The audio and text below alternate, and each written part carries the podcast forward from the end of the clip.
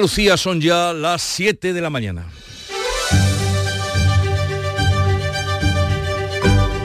En Canal Sur Radio, La mañana de Andalucía con Jesús Vigorra.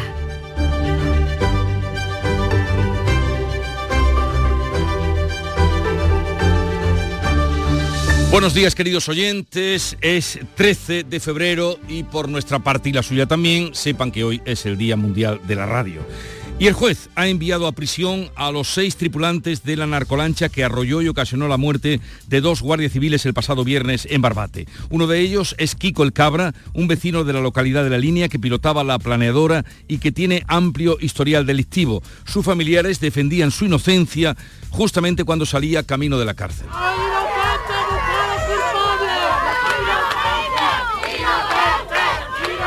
Eso gritaban a la salida eh, cuando era para trasladarlo a la prisión. Los otros dos detenidos han quedado en libertad con cargos. A su llegada a los juzgados, el recibimiento de los vecinos de Barbate era muy, muy diferente. El presidente de la Junta exige al Gobierno que declare el campo de Gibraltar como zona de especial singularidad en materia de eh, control, como vienen reclamando también las coordinadoras antidroga. Lo queremos para que haya más recursos materiales dignos, más medios humanos suficientes y mejoras retributivas para los cuerpos y fuerzas de seguridad del Estado. Y pedimos que se haga, evidentemente, de forma urgente. Juanma Moreno, al que acabamos de escuchar, se ha sumado a la petición de la mayoría de los partidos políticos, incluido Podemos, y también de las asociaciones profesionales de la Guardia Civil, de dimisión del ministro del Interior, pero Grande Marlasca se niega a dejar el cargo. No me planteo dimitir, son unos hechos gravísimos, dramáticos, pero reiterar el esfuerzo importante en inversión en medios personales y medios materiales la otra noticia del día vuelven a ser las movilizaciones de los agricultores que han empezado esta mañana a muy temprana hora, puesto que, eh, y además los oyentes nos lo han confirmado, la A4 a la altura de Écija estaba cortada en ambos sentidos. Por otra parte, la A4 también a la altura de Villanueva del Rey estaba cortada en el sentido hacia Madrid en el kilómetro 559, 500, perdón, 459, 458, ya digo, a la altura de Villanueva del Rey. Y la A92 que fue también la primera en cortarse, estaba en ambos sentidos a la altura de Trasmulas y Peñuelas. En este momento mm, no podemos mm, confirmar esa situación porque la DGT, la página, la tiene ahora mismo eh, descargada.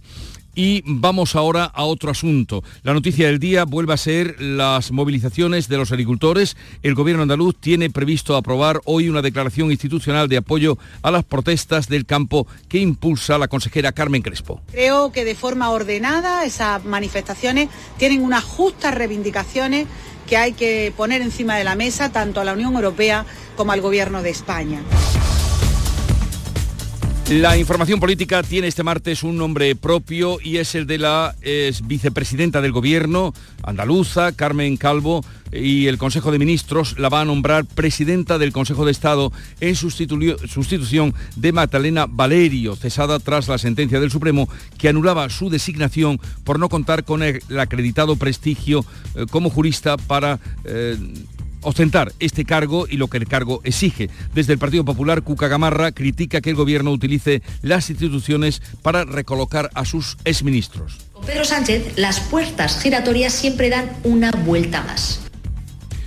Feijóo trata de zanjar las críticas del resto de partidos y el desconcierto interno creado en el PP tras reconocer que mantuvo contactos con Junts en los que le plantearon la amnistía y los indultos. El líder del Partido Popular señala que nunca ha aceptado ni aceptará las medidas de gracia. No acepto la amnistía ni la aceptaré. Yo no acepto los indultos ni los aceptaré. El PSOE, por su parte, abona la teoría de que el Partido Popular trata de ocultar el contenido de sus contactos con Junts. María Jesús Montero pide explicaciones.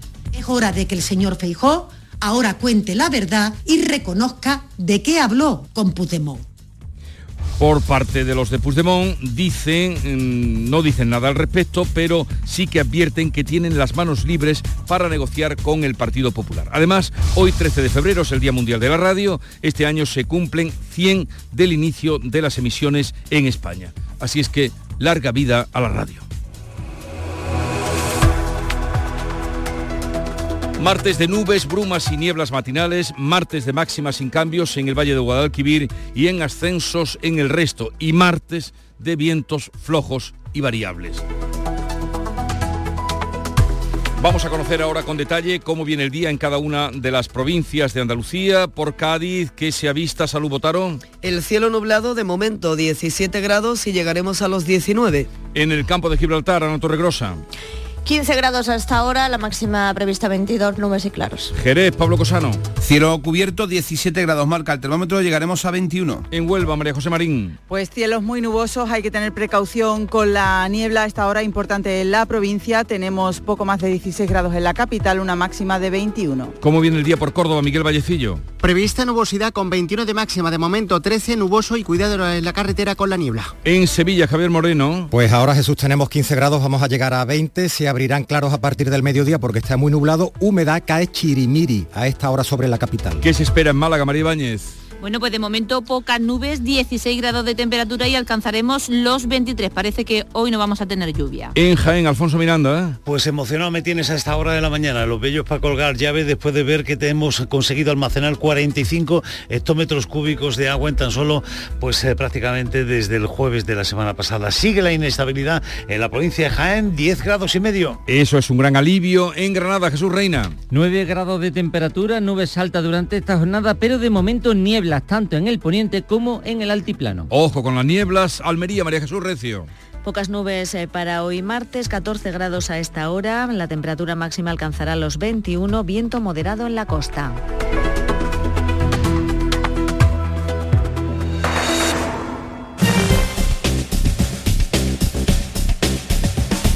Vamos al tráfico, actualización de la situación de carreteras desde la DGT Lucía Andújar. Buenos días. Muy buenos días. Hasta ahora estamos pendientes de las movilizaciones agrícolas que provocan el corte ya en Granada de la 92 a su paso por la Char y también en Sevilla la 4 en Ecija.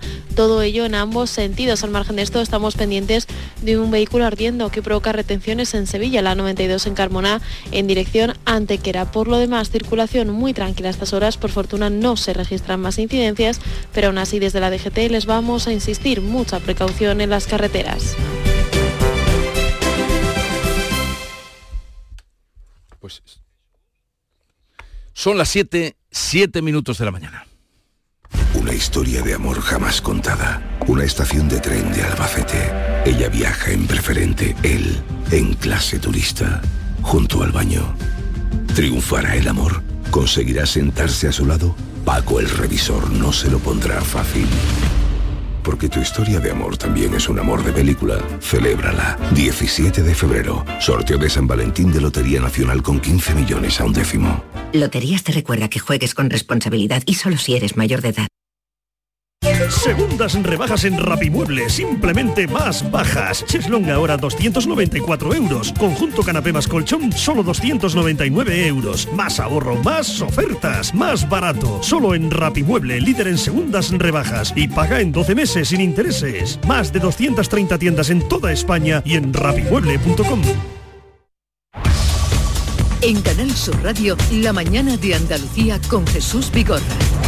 Vamos a contarles la actualidad de este día. Enviados a prisión los seis tripulantes de la narcolancha que arrolló y ocasionó la muerte de dos guardias civiles el pasado viernes por la noche.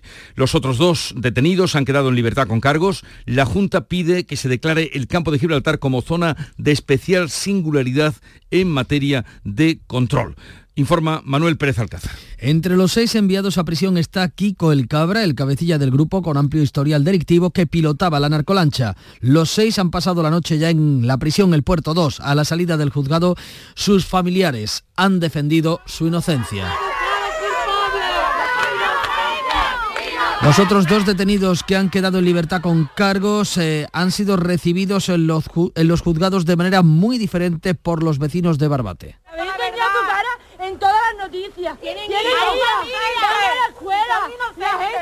El presidente de la Junta pide que se depuren responsabilidades. Juanma Moreno exige al gobierno que declare zona de especial singularidad, como reclaman hace tiempo las coordinadoras antidroga. Esta zona de especial singularidad en materia de seguridad ciudadana es algo que llevan pidiendo las organizaciones, asociaciones y sindicatos, tanto policiales como de la Guardia Civil, durante años. Y además lo queremos para que haya más recursos materiales dignos, más medios humanos suficientes y mejoras retributivas para los cuerpos y fuerzas de seguridad del Estado. Y pedimos que se haga, evidentemente, de forma urgente. El ministro del Interior descarta dimitir, como le exigen las asociaciones profesionales de la Guardia Civil y casi todos los partidos políticos. Marlasca niega que la muerte de los dos agentes sea consecuencia de una falta de medios y efectivos en la zona. No me planteo dimitir, vuelvo a repetir, son unos hechos gravísimos, dramáticos, que no van a quedar impunes, pero reiterar el esfuerzo importante en inversión en medios personales y medios materiales realizados durante estos cinco años.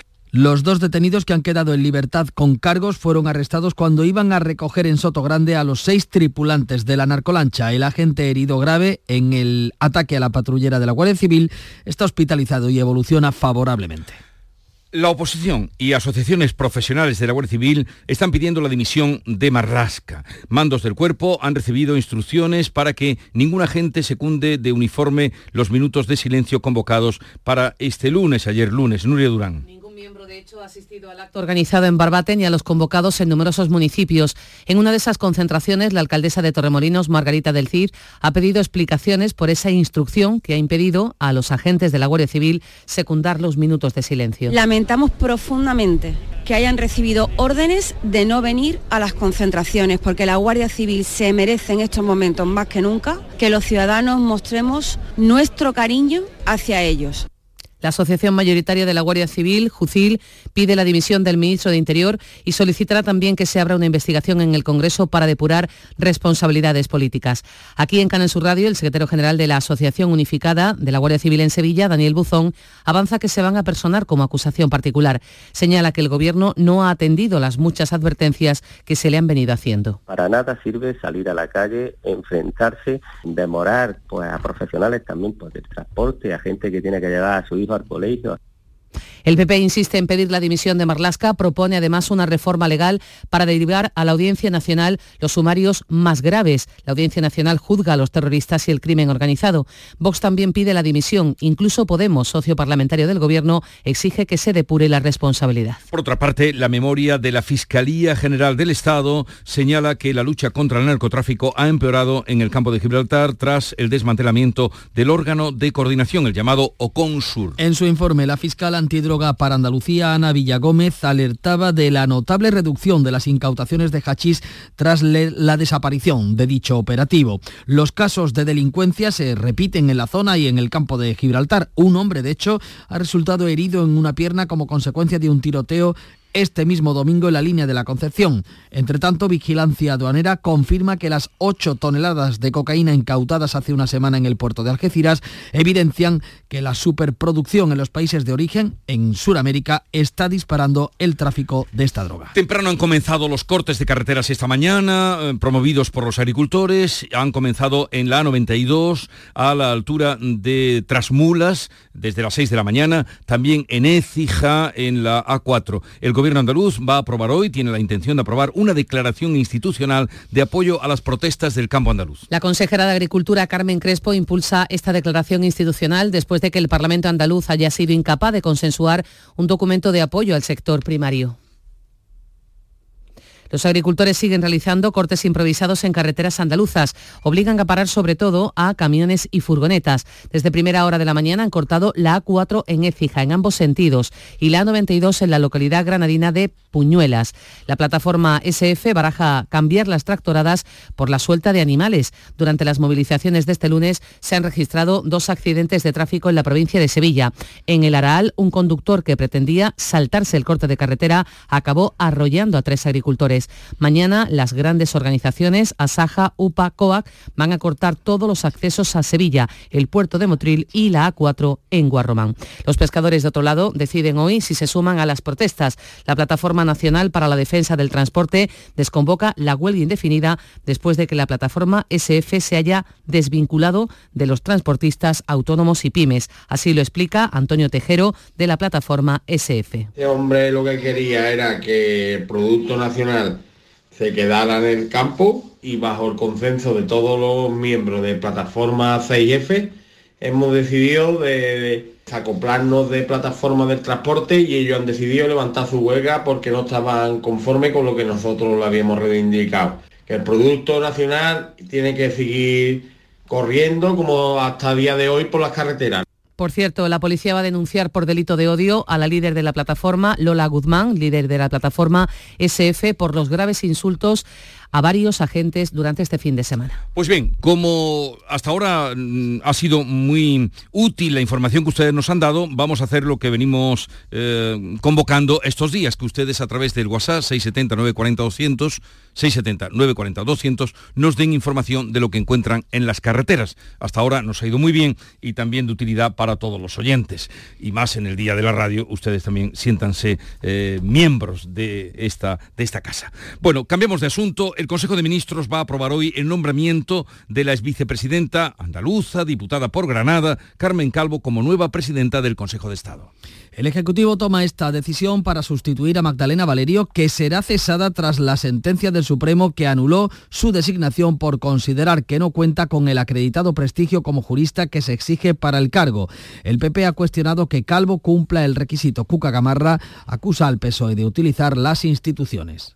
Con Pedro Sánchez, las puertas giratorias siempre dan una vuelta más. El Consejo de Ministros aprueba hoy también los avales para la compra de vivienda. Cubren el 20% de los préstamos hipotecarios a unos 50.000 menores de 35 años o a familias con menores a cargo cuyos ingresos no superen los 37.800 euros. El Instituto de Crédito Oficial, el ICO, va a disponer de 2.500 millones de euros para ayudas a la compra y 4.000 para ampliar el paquete de vivienda social. Núñez Feijó reitera que no acepta ni aceptará la amnistía y los indultos a los condenados por el procés en Cataluña. El gobierno le pide explicaciones, mientras que Junts advierte que tiene las manos libres para negociar con el PP. Feijó trata de zanjar las críticas del resto de partidos y la inquietud interna del Partido Popular tras evitar responder ante la prensa. En otro mitin de la campaña gallega se, se ha vuelto a mostrar tajante respecto a la exigencia de la amnistía e indultos.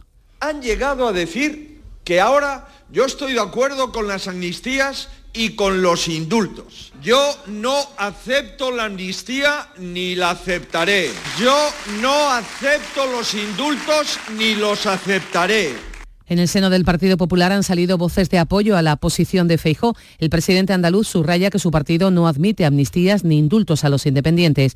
La presidenta madrileña Isabel Díaz Ayuso en una entrevista ha dicho que la posición de su formación no ha cambiado. He visto ese giro. Ayer le vi nuevamente al presidente del Partido Popular decir exactamente lo mismo. No a los indultos, no a la amnistía, sí a la defensa del Poder Judicial, sí a seguir investigando las posibles conexiones de Putin con el independentismo catalán. Los socialistas abonan la teoría de que el PP ha avanzado el contenido de su contacto con Junts para controlar sus consecuencias. La número dos del Gobierno, María Jesús Montero, le pedía explicaciones. Es hora de que el señor Feijó ahora cuente la verdad y reconozca de qué habló con Puigdemont. ¿Y por qué tiene tanto miedo el Partido Popular a lo que pueda contar Junts? ¿Qué ocultan? ¿Qué no quieren que se cuente? ¿Qué no quieren que se diga? Desde Vox, Santiago Abascal niega que esté haciendo pinza con el PSOE. Acusa a los populares de estar estafando a los españoles.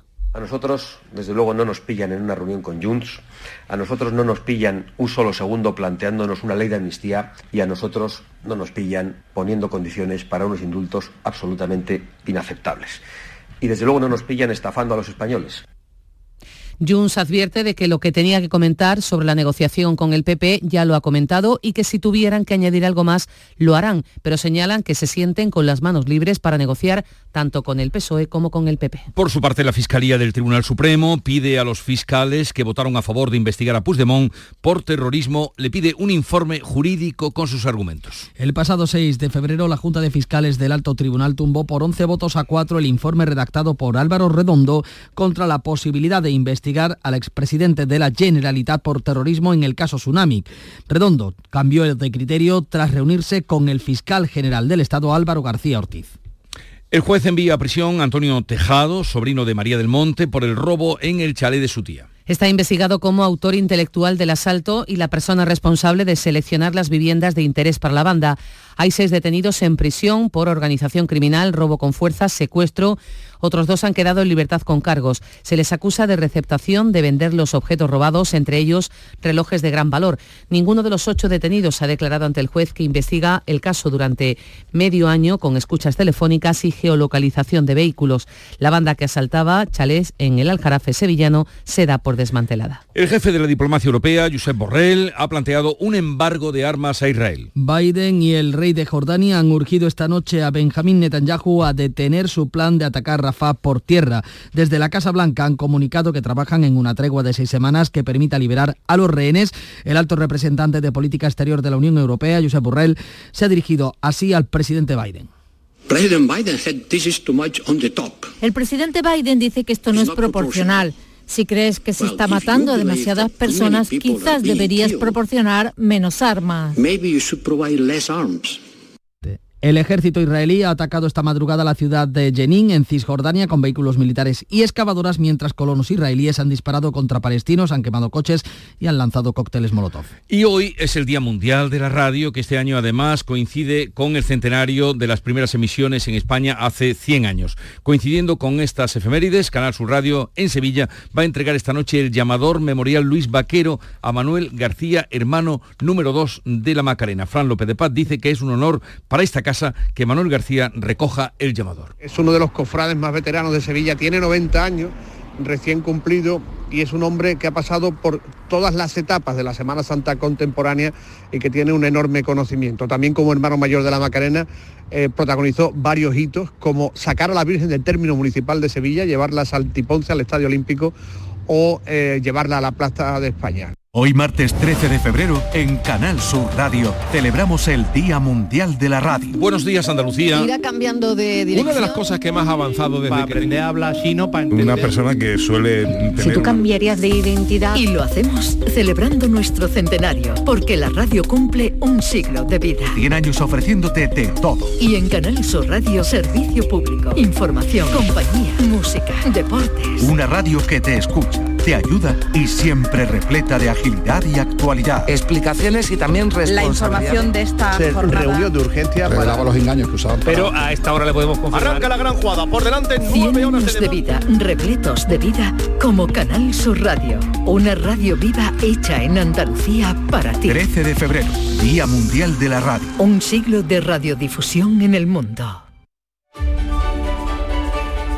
Vamos ahora con la revista de prensa, con la que también se alía la radio cada mañana, Barbate y Feijó con la amnistía son los asuntos más destacados hoy por la prensa nacional y también la andaluza, que ahora nos resume y nos informa Paco Ramón, que dicen, buenos días. Pues mira, comenzamos por el tema de Barbate y las lecturas que hacen los distintos periódicos andaluces. Europa Sur da cuenta de la decisión del juez de enviar a prisión a seis de los detenidos por las muertes, las dos muertes en Barbate. Se le imputan dos delitos de asesinato, cuatro de asesinato en grado de tentativa, seis de atentado agravado y uno de contrabando. En la voz de Almería, al hilo de lo que sucede en Barbate, de lo que ha pasado en Barbate, pide, dice la voz de Almería, pide más medios para luchar contra el narcotráfico. Almería está, por cierto, incluida la provincia hasta el año mm, que viene dentro de esa estrategia de lucha contra el narco del campo de Gibraltar, desde el campo de Gibraltar. Y Granada hoy también recoge que guardias civiles denuncian la falta de medios, en este caso en la costa de Granada, para luchar contra el tráfico de estupefacientes. ¿Y qué lectura hacen algunos periódicos nacionales sobre este caso? Mm, Policial, pero desde otro punto de vista. Marlasca desmanteló la unidad antinarco por sus costes, dice ABC. La mayoría de los 150 agentes estaban en comisión de servicios, por lo que otras unidades quedaron muy mermadas. Y trae a colación las palabras del general que diseñó el operativo, el Oconsur. Era una respuesta extraordinaria. El error ha sido su disolución total. Y el mundo dice que la acción antinarco se hundió al cerrar Marlasca el grupo de élite. Pone como ejemplo la memoria de la Fiscalía del año pasado en la que se reconocían que la caída de los alijos de hachís provocó también un desplome mm, de los casos tras la decisión mm, del ministro. Ya alertó de ese defenso de causas droga y señaló a la disolución de la unidad OCON, dice la Fiscalía, ordenada por el ministro. ¿Y qué novedades hay del tropezón de Feijó con la amnistía y los indultos? Pues mira, el país se reproduce o reconstruye el encuentro entre un alto dirigente y 16 medios. El mensaje del PP de Feijó sobre Junts,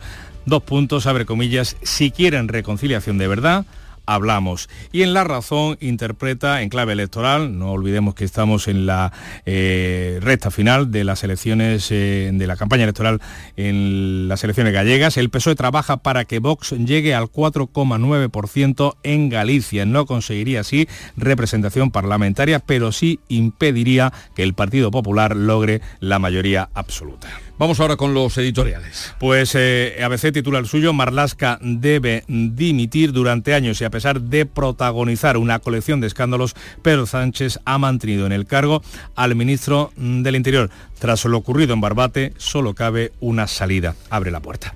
En el país, Cádiz, territorio narco. El asesinato de dos guardias civiles en el mar revela que cuando se abre un espacio de impunidad fuera de la ley, este solo puede ir a más. Dice que España está en medio de las vías de distribución de droga hacia Europa, pero el crimen no puede avasallarla. El Mundo, su editorial va dedicado a las elecciones gallegas que se enfrentan, dice, en ellas se enfrentan dos ideas de España. En Galicia está en juego mucho más que la elección del presidente, del próximo presidente o presidenta de la Junta de Galicia. Por un lado está la opción que representa Alfonso Rueda, una propuesta de estabilidad, dice el mundo, la otra es la alternativa, es un compendio de partidos entre la izquierda y el nacionalismo que lidera el BNG, un bloque plurinacional y rupturista que actúa como un frente. Y el grupo Oyolí, ah, sobre la protesta del campo, el campo prolonga el bloqueo, el gobierno debe actuar en la segunda semana consecutiva de protesta sin autorizar de agricultores que impiden el libre tránsito de personas y mercancía. Le pide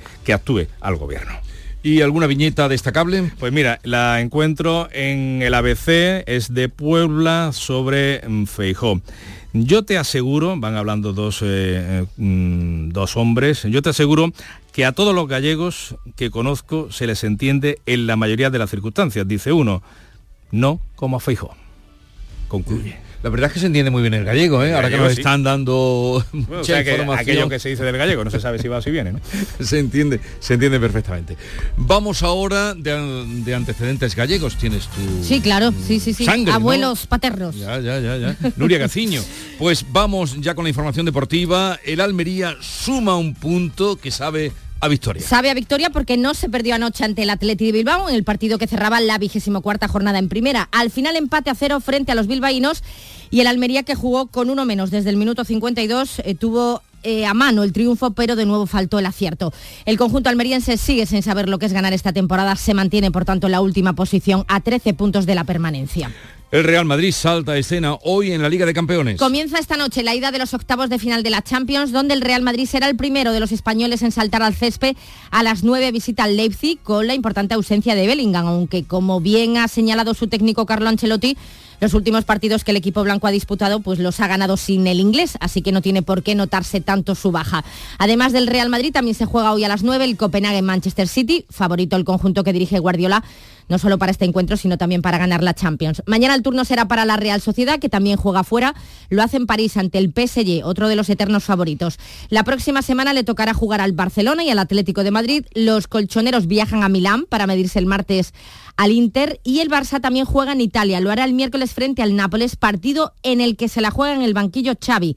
El enésimo revés de los azulgranas en la liga vuelve a provocar dudas en la directiva que no va a tomar ninguna decisión antes de ese encuentro contra el Nápoles. Pero antes veremos este jueves en acción al Betis que disputa la ida de los octavos de la Conference League, recibe a las 9 al Dinamo de Zagreb.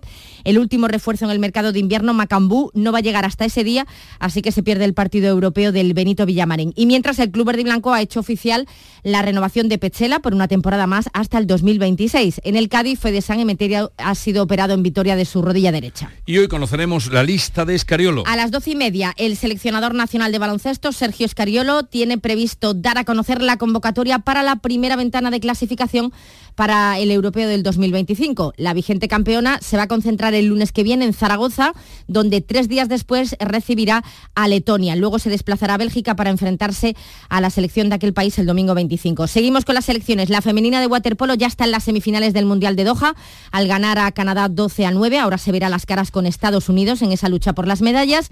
Y mientras la selección masculina va a buscar hoy a las 2 de la tarde un hueco en las semifinales de este Mundial. El rival a batir, Montenegro. Llegamos así en un momento a las siete y media de la mañana.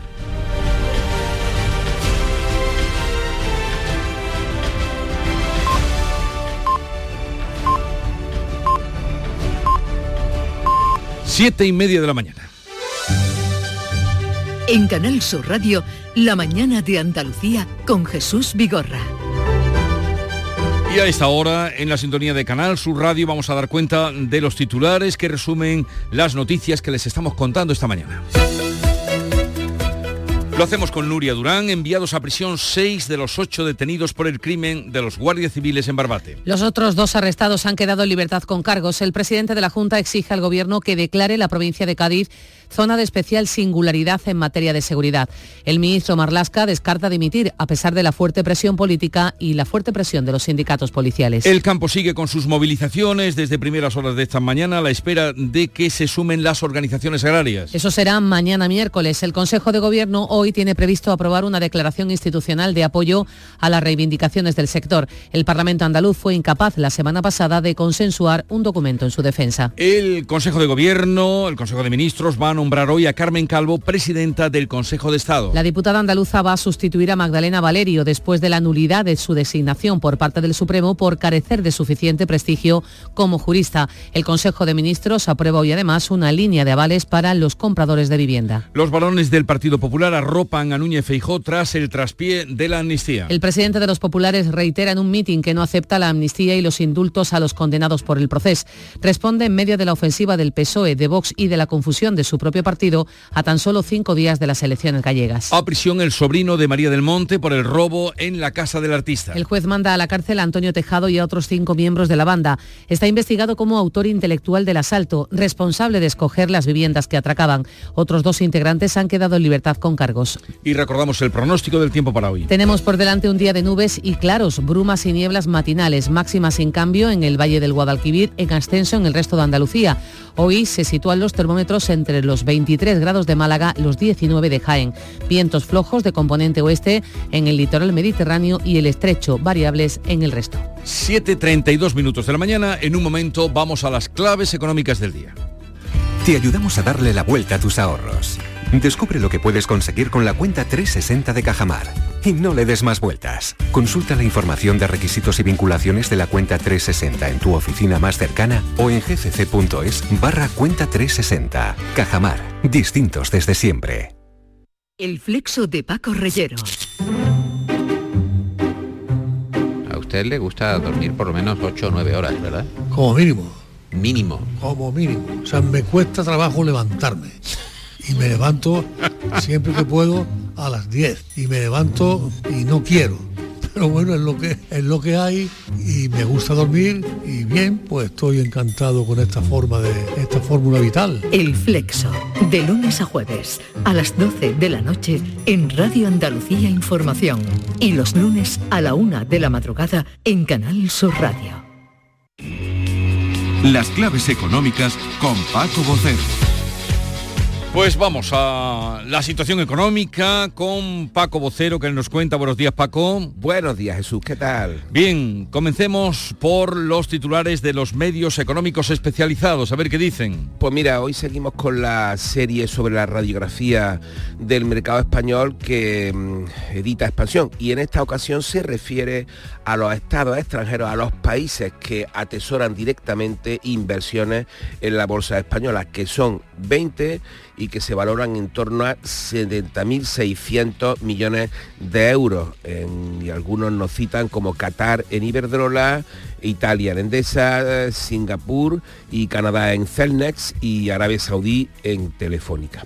Nos pasamos luego a cinco días que nos cuenta que la OPA de Talgo pende de 227 millones en créditos controlados por la banca y advierte que las garantías de amortización anticipada pesan sobre el 70% de toda esa carga financiera de la compañía.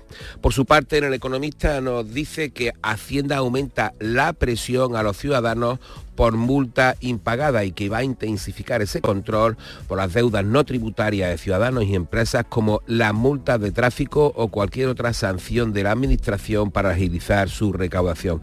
Esto seguro que lo están sintiendo muchos de nuestros oyentes. Y ahora nos vamos con Invertia, que nos dice que eh, hay un baile de fecha en el calendario de cierre de las nucleares y que Almaraz podría dar la sorpresa. Y esto viene relacionado con una de las claves que ahora vamos a comentar. Vale, pues vamos a ellas, te escuchamos, Paco. Mira, hoy tenemos un martes que va a estar mirando a la inflación en Estados Unidos con mucha expectación y es que si el dato que se espera baja del 3%, se apuesta por un 2,9%, habría una reacción positiva en los mercados financieros que recuperarían las expectativas de que se anticipen esa bajada de tipo de interés que todo el mundo espera. No obstante, te cuento con esto un par de cosas. Primero que el gobernador del Banco de España, Pablo Hernández de Co, ha alimentado esa expectativa los últimos días al señalar a marzo como el mes en el que el BCE va a decidir cuándo comenzaría el proceso en vista de la evolución de los precios y el crecimiento no ha sido tampoco el único, porque el gobernador del Banco de Italia, Fabio Panetta, también ha avalado esas declaraciones advirtiendo del peligro de retrasar demasiado la bajada de tipo en un momento de estancamiento y menor inflación como en el que estamos. Lo que pasa es que en los últimos días el Euribor no está acompañando em, a este deseo y Sí. está repuntando ligeramente. Mañana lo contaré. Eh, pues sí, veremos qué pasa y lo que tú nos cuentes con estas señales sobre los tipos de interés. ¿Qué más para hoy? Pues mira, pues te traigo tres claves importantes, ya que estamos en una clave económica, no olvides, económica, eh, tres claves importantes que ahí te dejo para que podamos ir comentando y que nuestros oyentes puedan eh, escuchar. La primera, la propuesta que hace FEDEA, la Fundación de Estudio de Economía Aplicada, sobre las pensiones. Y FEDEA mm, dice que habría que hacer una reforma legislativa para que hubiera una sola modalidad de jubilación, desde la primera edad posible de jubilación anticipada, que FEDEA establece en 61 o 63 años, en el que se permitiera hacer la pensión plenamente compatible con cualquier trabajo o renta con el objetivo de no desaprovechar el talento senior. Una propuesta que es muy interesante de cara a un debate tranquilo, sosegado y importante. La segunda, hablábamos del titular de Invertia con la central de Almaraz, pues mira, coincide con la reunión de ministros del ramo en el 50 aniversario de la Agencia Internacional de la Energía, que depende de la OCDE, como sabes, que se celebra hoy en París. Y es que ayer el director general de la agencia, Faith Birol, un experto que además es poco sospechoso de, de a priorismo o militancia muy ideologizada, dijo que tras la invasión de Ucrania, muchos países han comprendido la importancia de la energía nuclear junto con las renovables para la generación de electricidad propia. Y criticó directamente a los países que planean abandonar la energía nuclear a renunciar a una tecnología que, según explicó, funciona de forma impecable al tiempo que la alternativa a esa renuncia nuclear aumentan las emisiones contaminantes o la dependencia energética de terceros países. Otra cosa que ahí te dejo que no es menor, el propio director de la Agencia Internacional de la Energía. Oye, y la tercera, la tercera Pues mira, un- hagamos una referencia muy rápida a la información que publicaba ayer el Confidencial especulando con el interés del Banco Sabadell para fusionarse con Unicaja, algo que se viene rumoreándose desde el verano pasado. Si bien ambas entidades a media mañana negaron que estuvieran llevando a cabo cualquier tipo de negociación al respecto, lo cierto es que sus cotizaciones fueron las que tiraron ayer del índice. Unicaja subió un 3,46 y el Sabadell un 2,74. Oye, y al margen de las claves, tú también eres de los que ya estás haciendo fila para conseguir una entrada para el concierto de ACDC, único en Sevilla. Bueno, yo pensaba, pensaba comentártelo por la mañana, ya que me lo preguntas a la mañana siguiente. ¿Cómo, cómo está? Bueno, ya hablaremos, ya hablaremos, pero Ya hablaremos, ya eso también está ahí también hay subida en bolsa, ¿eh? Absolutamente. de- de este tema de las Está todo entradas es un tema. Sí, sí, total- totalmente, totalmente. Eh, bien, que tengas un bonito día, Paco. Igualmente. Y hasta mañana. Hasta mañana. Frutos secos Reyes, mucho más que pipas. Disfruta con nuestra deliciosa variedad de frutos secos, snacks y golosinas en los más de 35.000 puntos de venta que tenemos en Andalucía o en frutosecorreyes.es. Ah, y ahora con tu pedido a partir de 20 euros, te lo llevamos a casa gratis. Frutos secos Reyes, tus frutos secos de siempre. Desde este pasado 12 de febrero hay cambios en la forma de ver tu televisión. Canal Sur solo emite ya en alta definición, por lo que debes buscar el indicativo HD junto a nuestro logo, en la parte inferior derecha de tu pantalla. Si ya ves este indicativo HD, te aconsejamos que reordenes los canales porque muchos dejarán de verse. Si tu televisor tiene más de 10 años, seguramente no está preparado para la recepción de nuestras nuevas emisiones. En ese caso, puedes cambiar tu televisor por uno nuevo o adquirir un decodificador o sintonizador externo que pueda recibir señales en alta definición. Los espectadores que vean Canal Sur a través de una plataforma digital no deberían tener problemas. Vamos ahora a darles cuenta de otras noticias de Andalucía. Avalancha de barro en Sierra Nevada por un fallo en el sistema de drenaje que no ha sido suficiente para absorber el agua de lluvia y la nieve derretida. Hoy quedan cerradas tres pistas y abiertas 35. Jesús Reina. Desde la empresa Cetursa que gestiona la estación de esquí, su portavoz Santiago Sevilla nos explica que ha habido un fallo en la tubería que evacúa el agua y que ha sido insuficiente después de 24 horas de lluvia continuada, subida de temperatura y de cielo. Le escuchamos. Ello ha generado ese fuerte episodio de humedad en el lateral sur, de la cara sur de las pistas de Sierra Nevada y ha provocado que a través de ese ventisquero se produjera bueno, una corriente de agua, nieve y barro que, se ha adentrado en, las pistas, sobre todo en la parte final de la pista del río, que ahora eh, con los maquinistas de, Sierra Nevada, que están acostumbrados a situaciones similares, pues tratarán de reparar en el menor tiempo posible. Se está trabajando en la zona para reparar el fallo. Hoy se abren 24 kilómetros de dominio esquiable, 35 pistas y 10 remontes. En Grazalema han caído desde el jueves casi 450 litros de agua por metro cuadrado, lo que ha hecho resurgir una catarata de 25 metros de altura en Villaluenga del Rosario. Cuéntanos, Pablo Cosano. Pues mira, suena así, Jesús. Esta es la fuerza del agua de la catarata del Chorrero, que está en Villaluenga, tiene 25 metros de altura y por ahí fluye el agua a casi 7.000 litros por segundo. Solamente surge cuando llueve con tal eh, intensidad como lo ha hecho este fin de semana, eh, cae durante 25 metros, luego va en distintas bancadas, en distintas terrazas y todo este agua no se pierde porque por las distintas escorrentías va fluyendo hasta el río Guadalete e irá llenando los distintos pantanos del sistema hídrico de la provincia, primero el de los Hurones y luego el de Guadalcacín. Estamos a la espera de conocer esos datos de rellenado de los embalses que en la provincia de Cádiz están muy secos. O sea que Grazalema recupera su trono de ser la, que tiene mayor pluviometría en España. Efectivamente, es la zona más lluviosa de toda España por esa confluencia de la montaña del Peñón que atrapa el agua que viene tanto del Mediterráneo como del Atlántico y la obliga a llover en ese punto.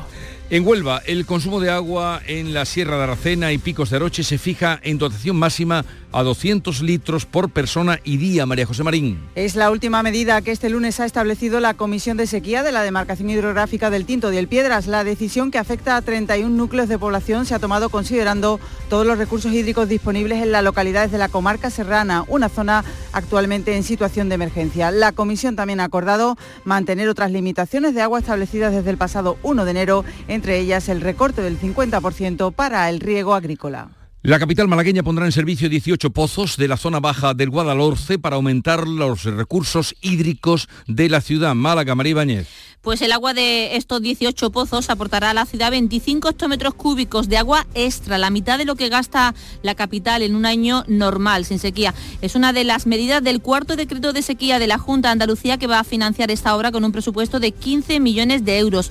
Mira lo que decía la concejala de Sostenibilidad del Ayuntamiento de Málaga, Penélope Gómez. Estamos muy esperanzados en esta obra, por eso la han puesto en el comité de seguimiento como de emergencia, puesto que verdaderamente supone un, buen colchón también se va a ampliar progresivamente la bajada de presión de agua a todos los barrios de la capital. Las berenjenas de segunda categoría vuelven al mercado. La Organización Interprofesional de Frutas y Hortalizas, Hortifruta, ha desactivado este martes la extensión de la norma. María Jesús Recio, Almería.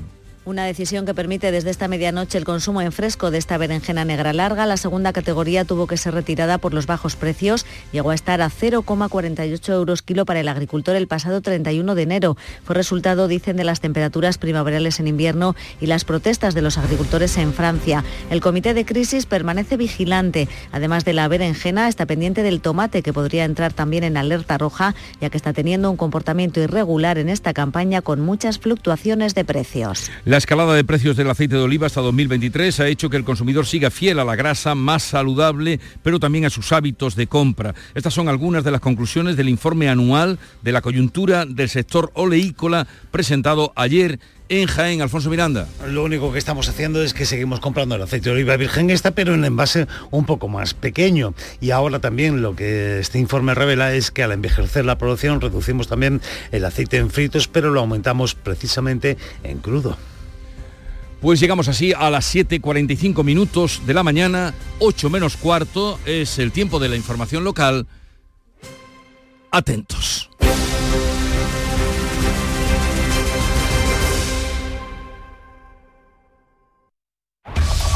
En la mañana de Andalucía de Canal Sur Radio, las noticias de Sevilla con Javier Moreno. Saludos, buenos días. Primera noche en prisión de Antonio Tejado, sobrino de María del Monte, al igual que cinco de los ocho detenidos por la Guardia Civil en una operación que ha permitido desarticular una banda que asaltaba viviendas en el Aljarafe. El juez considera a Tejado autor intelectual del violento asalto que sufrió la artista en su vivienda de Gines el pasado verano. Rosa Reina, portavoz de la Guardia Civil. Los agentes constataron la relación existente entre el autor intelectual del robo, encargado de la obtención de información de la distribución de la vivienda, rutinas de, la, de las víctimas y la ubicación de la caja fuerte, y la persona responsable de seleccionar la vivienda de interés. Y tenemos nuevo día de protestas de los agricultores. A esta hora ya está cortada la A4 en ambos sentidos a la altura de Écija. También retenciones de tráfico en la entrada de Sevilla, 6 kilómetros por la A49, también en el puente del Centenario sentido Huelva y en la S30 a la altura de Camas en el acceso a la capital, también en las principales entradas y salidas de la ciudad. Sepan que esta noche eh, se entrega el llamador, Canal Sur Radio entrega el llamador Memorial Luis Vaquero a Manuel García, hermano número 2 de la Macarena. Enseguida vamos con todos los detalles, realiza Pedro Luis Moreno. ¿El colchón nos deja cao? Cámbialo en el golpecito colchones y sofás. Cuida tu salud con descuentos de más del 50% en equipos de descanso, colchones, canapés y almohadas. Despierta mejor con el golpecito colchones y sofás. Buenos días. El golpecito colchones y sofás en Alcalá de Guadaira, calle Mairena, calle Naranjo y Polígono Recisur. En Utrera, calle Corredera. 954 100 193. En Canal Sur Radio, las noticias de Sevilla. Antonio Tejado, sobrino de María del Monte, ha pasado su primera noche en prisión, al igual que cinco de los ocho detenidos por la Guardia Civil, en una operación que ha permitido desarticular una banda que asaltaba viviendas en el Aljarafe sevillano. Los otros dos han quedado libres con cargos. El juez considera a Tejado autor intelectual de ese violento asalto que sufrió el artista en su vivienda de Gines el pasado verano. Como explica Rosa Reina, la portavoz del Instituto Armado. Maniataron y amordazaron a algunos de los moradores mientras eran amenazados de muerte. Las víctimas, ante la agresividad mostrada, fueron obligadas a colaborar con sus captores, ofreciéndoles la combinación de la caja fuerte, sustrayendo diversas joyas y relojes de alto valor económico, dinero en efectivo, así como otros objetos que encontraron por el domicilio. Según la investigación, estaban preparando un nuevo robo en otra casa del Aljarafe en el que esperaban obtener un botín de un millón de euros. Había otros implicados, entre ellos un hombre de choque que por su corpulencia era quien amedrentaba a las víctimas y también los machacas, personal de confianza de los principales miembros de la organización. Y la Policía Nacional ha detenido a un joven en la estación de autobuses de Plaza de Armas por amenazar a los usuarios con un objeto punzante que resultó ser un trozo de vidrio de grandes dimensiones. Lo consiguió después de romper a cabezazos el cristal del punto de información que hay en ese recinto. Tras el arresto tuvo que recibir asistencia sanitaria porque se autolesionó. Este es el sonido del momento de la detención.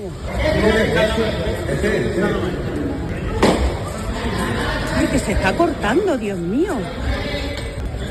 Pero pues disparale ya.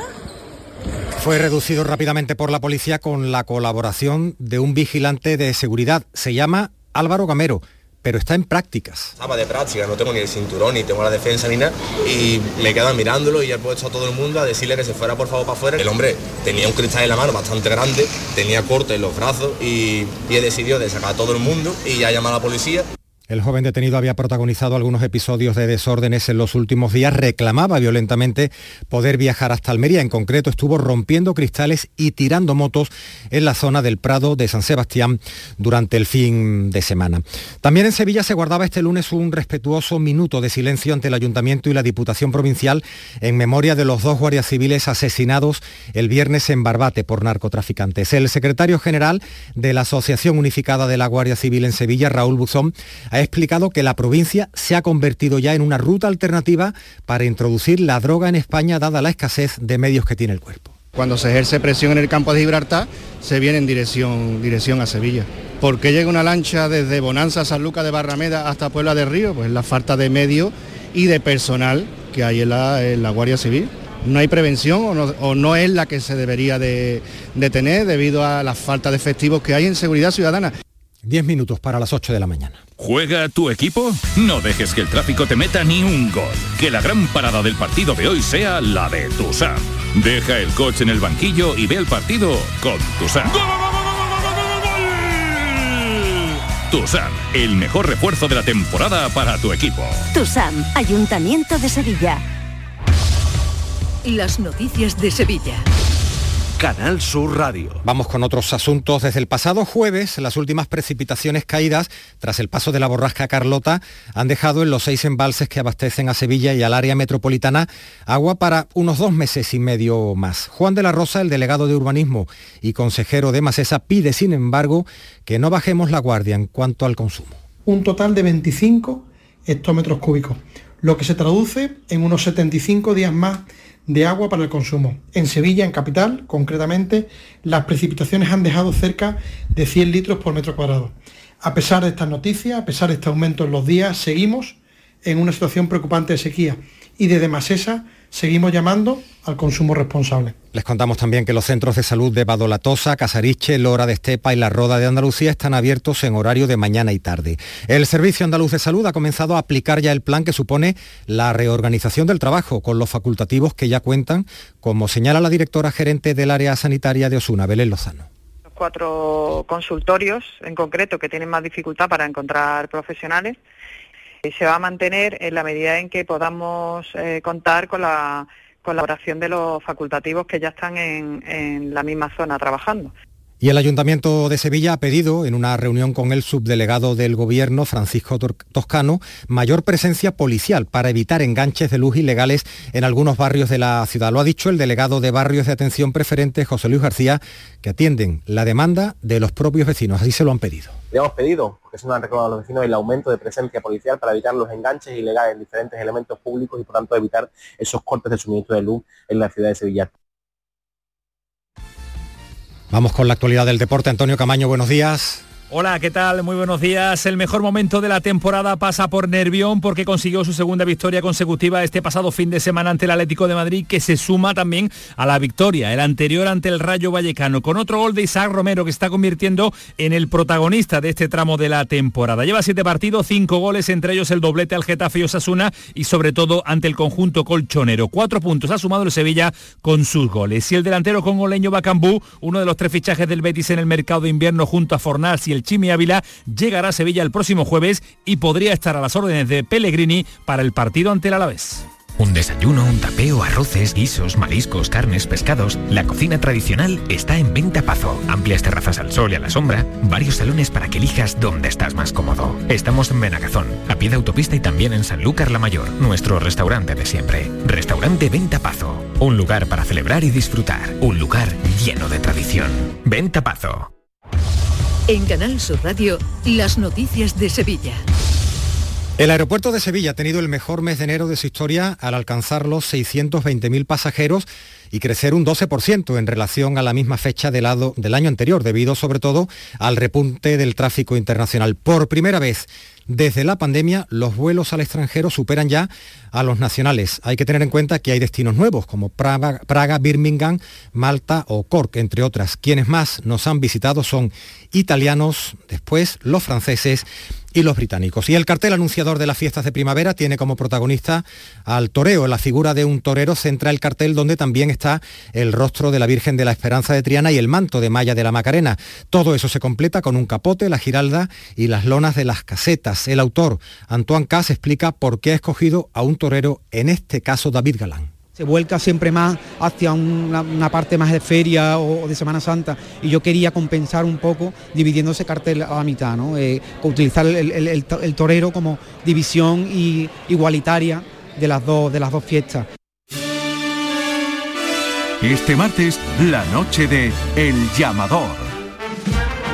Desde el Cartuja Center, entrega del Memorial Luis Vaquero a Manuel García con la banda municipal Irene Gallardo en el elogio de la Semana Santa.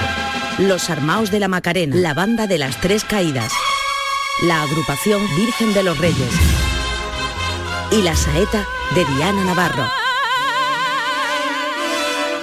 Este martes, la noche de El Llamador.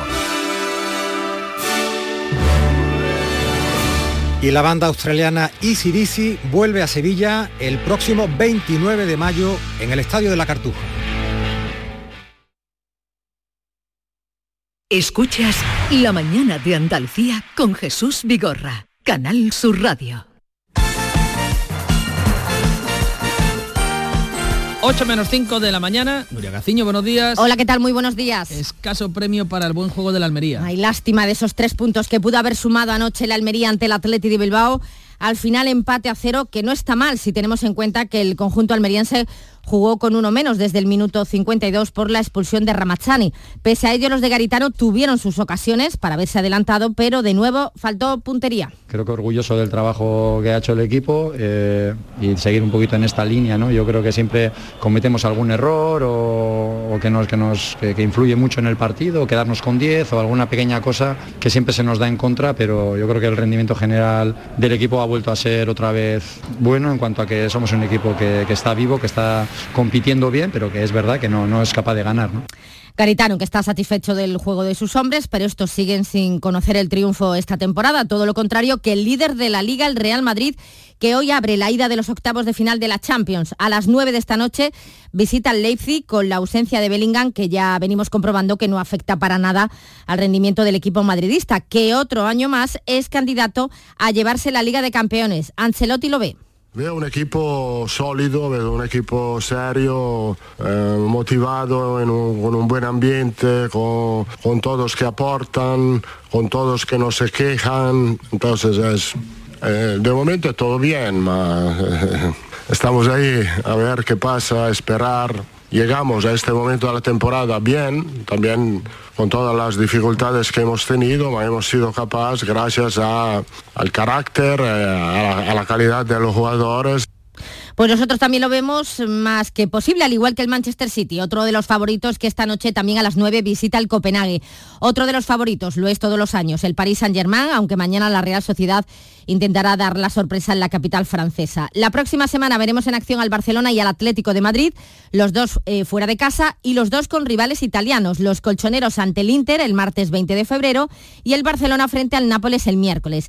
En este partido Xavi se la juega. La directiva azulgrana no va a tomar ninguna decisión antes del encuentro con los napolitanos, pero la paciencia de la porta parece que ya se ha agotado tras el empate del domingo ante el Granada. Pero antes, este jueves, turno para el Betis en la ida de los octavos de final de la Conference League. Recibe a las 9 al Dinamo de Zagreb, partido para el que todavía no va a poder estar el último refuerzo del mercado de invierno, Macambú, que no llegará precisamente hasta ese día tras su participación con el Congo en la Copa de África. Mientras, el club verde y blanco ha hecho oficial la renovación de Pechela por una temporada más hasta el 2026. Y el que también puede ver en breve modificado su contrato es el jugador del Sevilla, Isaac Romero. La cláusula subirá automáticamente cuando llegue a los 15 encuentros disputados y el club de Nervión ya está además en conversaciones para renovarle, algo normal puesto que está siendo el revulsivo en estos momentos tan delicados. En la entrega de los premios de la Asociación de Periodistas Deportivos de Andalucía, que se dieron anoche en la localidad sevillana de La Rinconada, Presente estuvo el presidente del Sevilla, del Nido Carrasco, que se mostraba optimista en los micrófonos de Canal Sur Radio. Sí, la temporada no está siendo como habríamos deseado, pero es verdad que venimos de tres partidos sin perder, un empate y dos victorias seguidas y ahora vemos las cosas desde otra perspectiva. Yo siempre he defendido y lo sigo defendiendo que tenemos una gran plantilla, pero que estaba en un estado de ánimo bajo porque no llegaban los resultados y eso al final en fútbol, igual que en el resto de los deportes, es vital, el estado de ánimo. Y atentos hoy a la lista de Escariolo. A las doce y media del mediodía, el seleccionador nacional de baloncesto tiene previsto dar a conocer la convocatoria para la primera ventana de clasificación para el europeo del 2025. Los dos partidos que tiene que jugar el 22 de febrero en Zaragoza ante Letonia y luego el 25 frente a Bélgica en Charleroi. Todo ello llegará tras la fiesta de la Copa del Rey de Baloncesto que desde este jueves se va a vivir en Málaga. El Unicaja no juega hasta el viernes ante el Tenerife. Será el primer obstáculo para intentar repetir la gesta del pasado año. Jedovic tiene muy claro que no son los favoritos ni mucho menos. Yo no creo que somos favoritos, que jugamos bien, estamos, estamos una buena dinámica, eso sí, pero los favoritos son Barça Madrid que están obligados para ganar la Copa y, la Liga. Esto, ellos, tienen, ah, ellos son favoritos y ellos tienen presión. Nosotros estamos en un buen momento, jugamos un buen baloncesto, pero como lo he dicho, es un torneo y un torneo tienes que tener muy buenos días para, para ganarlo. La selección femenina de waterpolo ya está en las semifinales, se enfrentará ahora a Estados Unidos y en el Mundial de Doha y juegan a los dos los chicos frente a Montenegro buscando un hueco en semifinales. Canal Sur, la radio de Andalucía.